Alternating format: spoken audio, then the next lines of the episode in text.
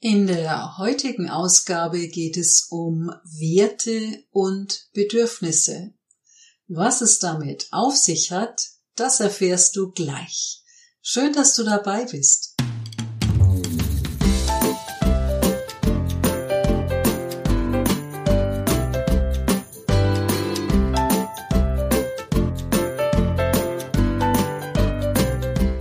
Und damit herzlich willkommen allen Stammhörerinnen und Hörern und allen, die heute zum ersten Mal dabei sind. Ich freue mich, dass ihr euch eine halbe Stunde Zeit nehmt, um etwas zu erfahren über Werte und Bedürfnisse. Bevor ich einsteige, möchte ich mich auch dieses Mal ganz herzlich bei euch bedanken, dass ihr den Podcast hört, dass ihr ihn weiterempfehlt und so fleißig abonniert. Kürzlich startete einer meiner Kurse und da hat mir jemand erzählt, ich habe mehrere deiner Podcast-Episoden angehört und mich daraufhin entschlossen, an deinem Kurs teilzunehmen. Das ist ganz, ganz wunderbar, wenn der Podcast so einen positiven Einfluss hat. Ja, und damit lasst uns einsteigen in das heutige Thema. Ein Kollege von mir bietet wertebasiertes Coaching an für Führungskräfte und Teams. Und da stellt sich die Frage, was machen die da und was sind eigentlich Werte? Ich bin mir sicher, dass dir der Begriff Werte schon mal untergekommen ist oder sogar die Frage, die ich als Titel genommen habe, kennst du deine persönlichen Werte? Weißt du, welche deine Werte sind? Also nicht deine biologischen körperlichen Werte wie äh, Blutdruck oder Cholesterinspiegel, sondern deine persönlichen psychologischen Werte. Das ist das, was dir wichtig ist, was dich ausmacht. Das ist sozusagen dein Kompass durchs Leben oder ja, man könnte es auch Leitplanken nennen. Was sind deine persönlichen Werte? Könntest du das so aus dem Stegreif sagen? Je nachdem, wer da drauf schaut, gibt's unterschiedliche Zahlen, wie viele Hauptwerte wir haben. Die einen sagen, es sind fünf oder sieben oder auch neun. Vielleicht sind es auch nur drei. Ich habe so die Erfahrung gemacht, dass eine Handvoll, also vier bis fünf Werte so die wichtigsten abbilden. Wie erkennst du deine Werte? Die eine Möglichkeit ist, dass du im Internet schaust und eine Liste dir nimmst. In dieser Liste kannst du deine wichtigsten Werte herausfinden, ankreuzen, markieren, wie auch immer. Manche Listen arbeiten damit, dass du zum Beispiel zwölf Werte dir aussuchst und die dann noch einmal gegeneinander vergleichst, bis dann am Ende zum Beispiel fünf Hauptwerte übrig bleiben. In diesen Listen findest du zahlreiche Begriffe. Authentizität, Geduld, Offenheit, Kreativität, Sensibilität, Zuverlässigkeit. Alles Begriffe, die Werte sein können. Das ist also eine Möglichkeit, mit solch einer Liste zu arbeiten. Die zweite Möglichkeit ist, dass du dir Situationen überlegst, die für dich immer wieder anstrengend sind, die dich stressen oder etwas, was dich wirklich nervt. Daran erkennst du meist, dass einer deiner wichtigsten Werte verletzt wird, dass irgendwas gegen einen deiner wichtigen Werte läuft. Das kann zum Beispiel in der Arbeit sein, wenn du feststellst, dass du beruflich nicht weiterkommst, dass du eingeschränkt bist, dass dir ständig jemand erzählt, was du zu tun hast, dass deine Ideen nicht gehört werden oder dass die Firma insgesamt immer auf dem beharrt, was wir schon immer so gemacht haben. Wenn dich das anstrengt und fordert, dann ist vermutlich einer deiner Werte Entwicklung. Wenn du im Privatbereich unterwegs bist und du gerätst an Personen, die sich unhöflich verhalten, respektlos, die dich anschreien oder ignorieren, wenn das etwas ist, was dich zutiefst verletzt, dann spricht das dafür, dass einer deiner Werte verletzt wird, der zum Beispiel Respekt oder Freundlichkeit heißt. Also, neben der Liste, aus der du auswählen kannst, ist das eine Möglichkeit, anstrengende Situationen durchzugehen und mal zu überlegen, welcher Wert da dahinter stehen könnte, welcher Wert hier nicht gelebt werden kann oder möglicherweise, um es drastisch zu sagen, mit Füßen getreten wird. Die dritte Möglichkeit ist, ins Gespräch mit jemandem zu gehen, der oder die dich gut kennt und das Gegenüber mal zu fragen, was denkst du? Wofür stehe ich? Was macht mich aus? Was verbindest du mit mir, wenn du an mich denkst oder wenn du mir so zuschaust, wie ich durchs Leben gehe? Diese Person kann natürlich auch ich im Coaching sein. Das Thema Werte taucht immer wieder auf und ich setze verschiedene kreative Methoden ein, um den persönlichen Werten auf die Schliche zu kommen, sie herauszufinden. Wieso ist es so wichtig und auch interessant, seine persönlichen Werte zu kennen? Wie gesagt, deine Werte sind so etwas wie dein Leitstern oder dein Kompass.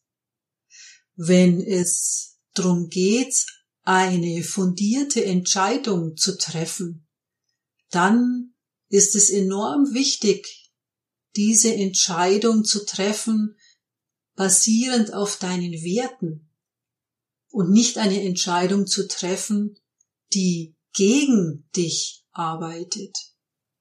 Eine berufliche Entscheidung zum Beispiel. Ich habe immer wieder junge Menschen bei mir im Coaching, die gerade das Abitur gemacht haben und die nicht so genau wissen, wie es weitergehen soll. Da schauen wir erstmal auf die Werte. Was ist dieser Person wichtig? Und erst dann schauen wir, welche Möglichkeiten es gibt. Und auch für dich kann es interessant sein, im Blick, im Blick nach vorne oder auch im Blick zurück auf dein Leben. Wenn du deine persönlichen Werte weißt, werden manche Entscheidungen nachvollziehbar. Plötzlich wirst du wissen, wieso sich manche Lebensabschnitte so entwickelt haben, wie es, sich ergeben hat. Plötzlich wirst du verstehen, woher du die Klarheit genommen hast, was sich wie ein roter Faden durch deine Biografie zieht. Also die eigenen persönlichen Werte zu kennen, was dich ausmacht, bringt Sicherheit, bringt Klarheit, bringt auch Orientierung. Und es lohnt sich allemal, sich einmal damit zu beschäftigen. Und auch in der Kommunikation mit anderen ist es gut, klar Position beziehen zu können und sagen zu können, ich möchte, dass du, ich nehme mal ein Beispiel, ich möchte, dass du ähm, deine Sachen aufräumst äh, und deine Jacke aufhängst, wenn du nach Hause kommst, weil mir Ordnung wichtig ist. Ich möchte, dass du mich am Morgen grüßt, wenn du bei der Tür reinkommst, weil mir Freundlichkeit wichtig ist oder Höflichkeit. In der vorletzten Folge ging es um das Thema Wertschätzung und da haben wir gesehen, dass Wertschätzung sich in fünf Bereichen zeigen kann. Diese fünf Bereiche sind Aufmerksamkeit, Respekt, Höflichkeit, Toleranz und Empathie. Vielleicht ist einer dieser Begriffe oder sogar mehrere einer deiner Werte. Hör gern mal in die Folge zur Wertschätzung hinein, falls du das noch nicht getan hast. Der zweite Begriff, der oft in Kombination mit den Werten kommt, ist Bedürfnis oder Bedürfnisse. Da fällt mir eine kleine Anekdote ein. Äh, ich war mit dem ersten Kind schwanger im, ich glaube, achten Monat, siebten, achten Monat. Und äh, mein Mann und ich sind übers Wochenende weggefahren. Wir haben uns eingebucht in einem wunderschönen Schlosshotel, noch einmal ein Wochenende in aller Ruhe, bevor das Kind kommt. Und äh, am Samstag stand ein Spaziergang durch die Stadt auf unserem Plan. Und ähm, wir sind äh, allerdings nicht weit gekommen, weil ich schon bei der ersten Möglichkeit verschwunden bin, um einem dringenden Bedürfnis nachzugehen. Und ähm, ja, dann bin ich da in dem Laden auf die Toilette gegangen und kam wieder raus. Dann sind wir ein paar Schritte gelaufen und ich habe gestoppt und habe zu meinem Mann gesagt, ähm, ich muss noch mal umdrehen. Ich weiß ja jetzt, wo das Klo ist. Ich gehe da noch mal schnell hin. Und das Ganze, du wirst es nicht glauben oder vielleicht auch doch. Das Ganze ging dreimal. Also ich bin dreimal in den Laden zu denen auf das Klo und dann wieder raus und dann haben wir beschlossen, dass unser Stadtrundgang hiermit beendet ist und äh, sind zurück ins Hotel, um da in Ruhe zu sitzen und ein schönes, angenehmes Wochenende zu haben. Also dieses dringende Bedürfnis hat unser, unsere Wochenendplanung etwas durcheinander geworfen. So viel zu dringenden Bedürfnissen. Vielleicht hast du schon von der Bedürfnispyramide von Maslow gehört.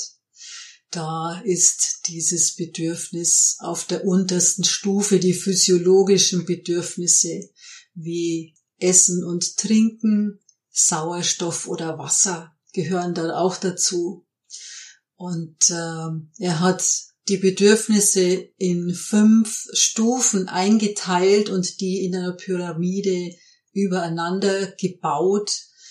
Und äh, auf der zweiten Stufe sind Sicherheitsbedürfnisse, also zum Beispiel ein Dach über dem Kopf, Kopf zu haben, in Sicherheit zu sein vor Gefahren. Dann spielen soziale Kontakte eine Rolle, individuelle Bedürfnisse und schließlich die oberste Stufe der Pyramide ist ähm, Selbstverwirklichung. Ein Kritiker dieser Bedürfnispyramide ist äh, Klaus Grave, weil er äh, angemerkt hat, dass diese Bedürfnisse sich nicht in der Pyramide darstellen, also darstellen lassen schon, aber nicht als Pyramide gelebt werden. Maslow war wichtig, dass diese Bedürfnisse Stufe für Stufe erfüllt sein müssen. Also wer ähm, Hunger hat ähm, oder ja, dringend auf die Toilette muss, der wird sicher nicht über äh, Selbstverwirklichung nachdenken. Ja. Ähm, und Grave hat die physiologischen Bedürfnisse weggelassen und sich auf vier psychologische Bedürfnisse konzentriert. Ich möchte es hiermit bewendet sein lassen, wenn du da Interesse hast, mehr zu erfahren, dann wirst du im Internet ganz sicher fündig. Es gibt toll aufbereitetes Material dazu. Abraham Maslow mit W am Schluss und Klaus Grave. Das sind die zwei, die da äh, gearbeitet haben dazu. Und es ist ein spannender Einblick da mal ein bisschen Hintergrundwissen dazu zu haben. Mir ist aber hier an der Stelle wichtig, dass du weißt, welches deine Bedürfnisse sind. Es ist gut, seine Bedürfnisse im Griff zu haben und seine Bedürfnisse auch mal hintanstellen zu können. Es ist gut, in einem Meeting drin sitzen zu können und sein Bedürfnis nach Bewegung unterdrücken zu können. Es ist gut, einmal zuhören zu können und ja, den Mund zu halten und ähm, die andere Person mal reden zu lassen. Alles das ist gut. Im Coaching erlebe ich immer wieder, Du weißt, ich arbeite im ganz großen Teil mit Frauen, dass die Frauen und besonders die hochsensiblen Frauen gar nicht mehr wissen, wie ihre Bedürfnisse sind. Viel zu oft haben sie ihre Bedürfnisse zurückgestellt zugunsten anderer, entweder zugunsten eines Teams oder von Mitarbeitern zugunsten eines Partners oder zugunsten der Familie. Was sind Bedürfnisse? Bedürfnisse sind dadurch gekennzeichnet, dass sie punktuell auftreten und dass sie erfüllt oder befriedigt werden können. Entweder von dir selbst oder von einer anderen Person. Bedürfnisse hintanzustellen ist gut und richtig und wenn wir das zu oft tun, dann arbeiten wir gegen uns selbst. Wer dem Bedürfnis nach Schlaf oder Ruhe nicht genügend nachgibt oder nachgeben kann, wird übermüdet sein, irgendwann erschöpft oder so aufgedreht, dass an Ruhe und Erholung nicht zu denken ist, wenn wir gegen das Bedürfnis von Kontakt zum Beispiel gehen, bewusst oder unbewusst, dann haben wir vermutlich irgendwann mit psychischen Folgen zu tun. So gibt's viele verschiedene Bedürfnisse und es ist wichtig, darauf zu achten, die Bedürfnisse wirklich auch ernst zu nehmen. Natürlich, ja, das habe ich gerade angesprochen, natürlich können wir unsere Bedürfnisse, Bedürfnisse nicht immer sofort erfüllen.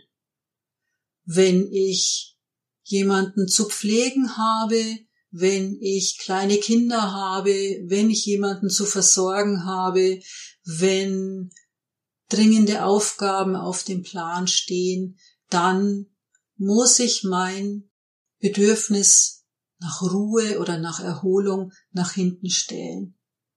Ganz aufschieben oder gar vergessen sollte ich's nicht. Wie funktioniert das? Wie erkennst du deine Bedürfnisse?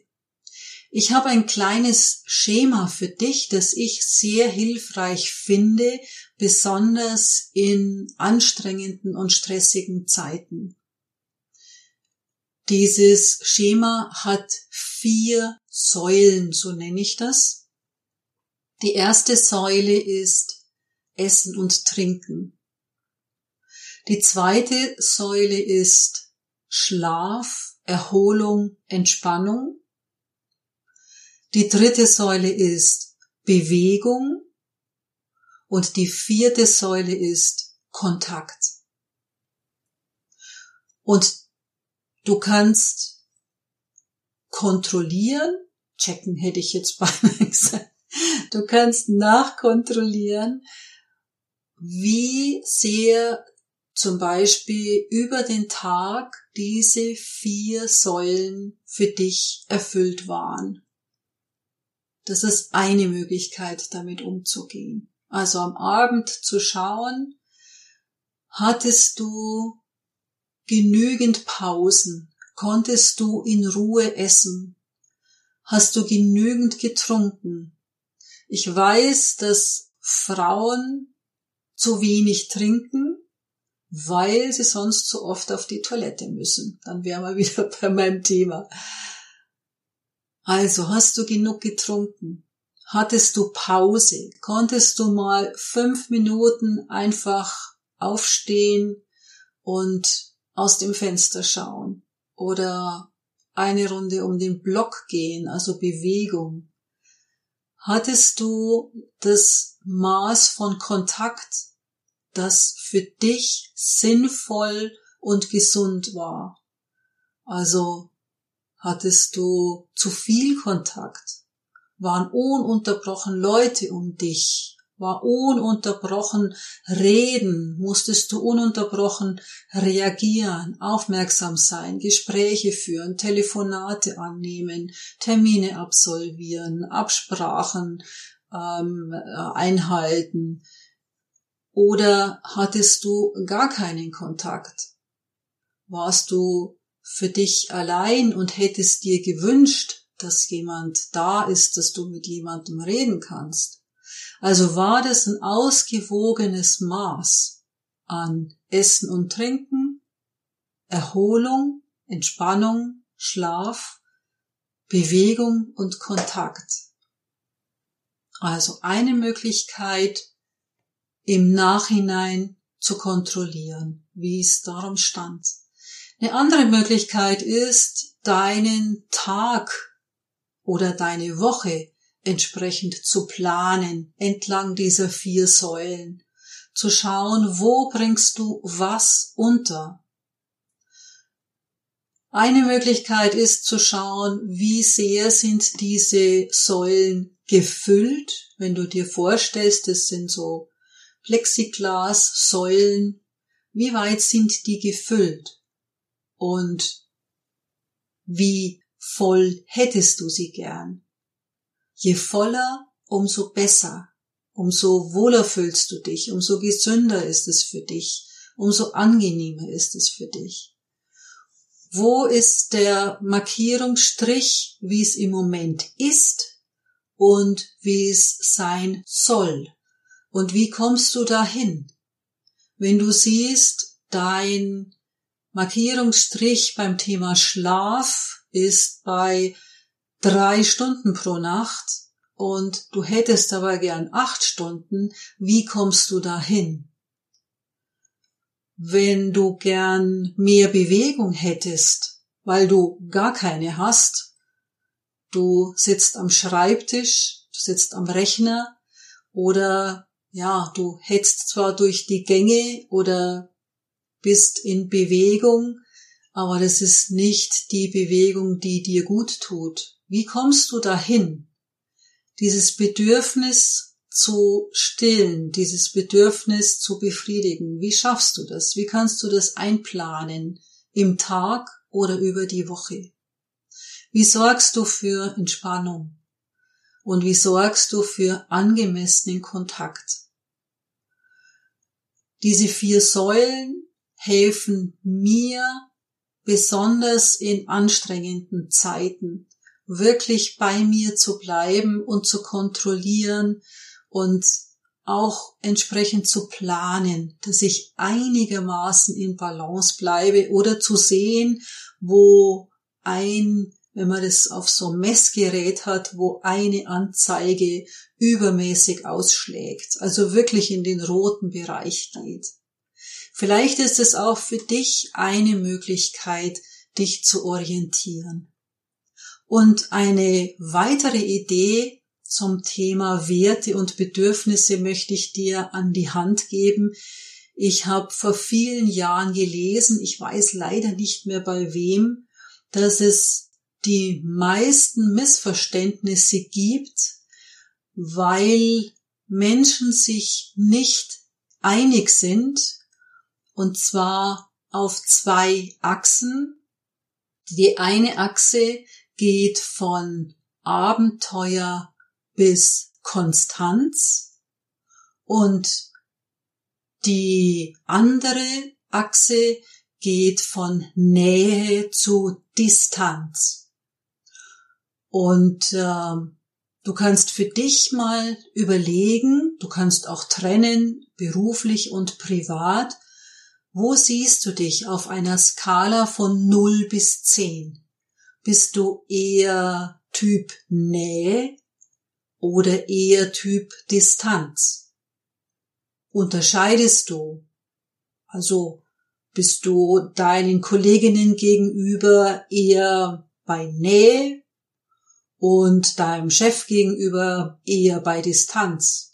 Und wie ist es mit Abenteuer und Konstanz? Also Abwechslung und das haben wir schon immer so gemacht. Wo siehst du dich da? Wo siehst du dich beruflich? Bist du eher interessiert dran, immer wieder mal was Neues zu lernen, was Neues auszuprobieren, was Neues zu machen? Oder bist du zufrieden, wenn du weißt, was Sache ist und wenn du das immer wieder auf die gleiche Art und Weise machen kannst? Wie ist es beim Thema Urlaub? Fährst du gern immer wieder an den gleichen Ort? Oder erlebst du gern jedes Mal was anderes?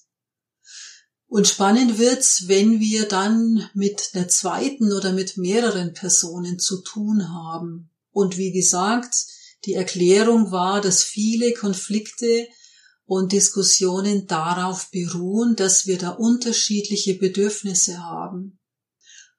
Ähm, ein Beispiel war eine Sekretärin, die ein großes Bedürfnis nach Nähe hat, die sehr leidet, weil sie einen Chef hat, der sehr distanziert ist zu ihr.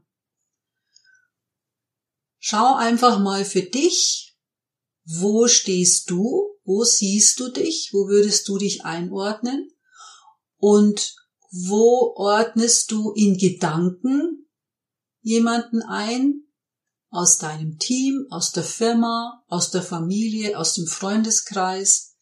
Oder vielleicht magst du die Person auch selbst fragen, wo sie sich sieht, wo sie sich einordnen würde. Und das bringt manchmal spannende Erkenntnisse und ist oft ein richtiges Aha-Erlebnis zu sagen, ach, daher kommt es.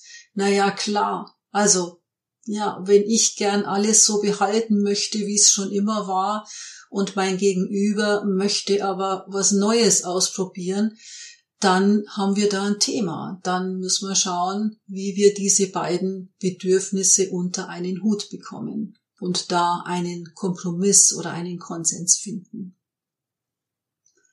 Ich hoffe, dass ich dir ein paar Ideen und Anregungen liefern konnte zum Thema Werte und Bedürfnisse. Was hat's mit den Werten auf sich? Wieso ist es so wichtig, sie zu leben? Alles andere, wenn wir das nicht tun, nicht darauf achten, arbeiten wir gegen uns selbst und wir bezahlen das meist mit unserer Gesundheit. Also vielleicht magst du das eine oder andere ausprobieren und vielleicht magst du deinen Werten und deinen Bedürfnissen auf die Spur kommen. Wenn ich dich dabei unterstützen kann, dann schreibe mir gern eine E-Mail an christine.kiunke-coaching.de.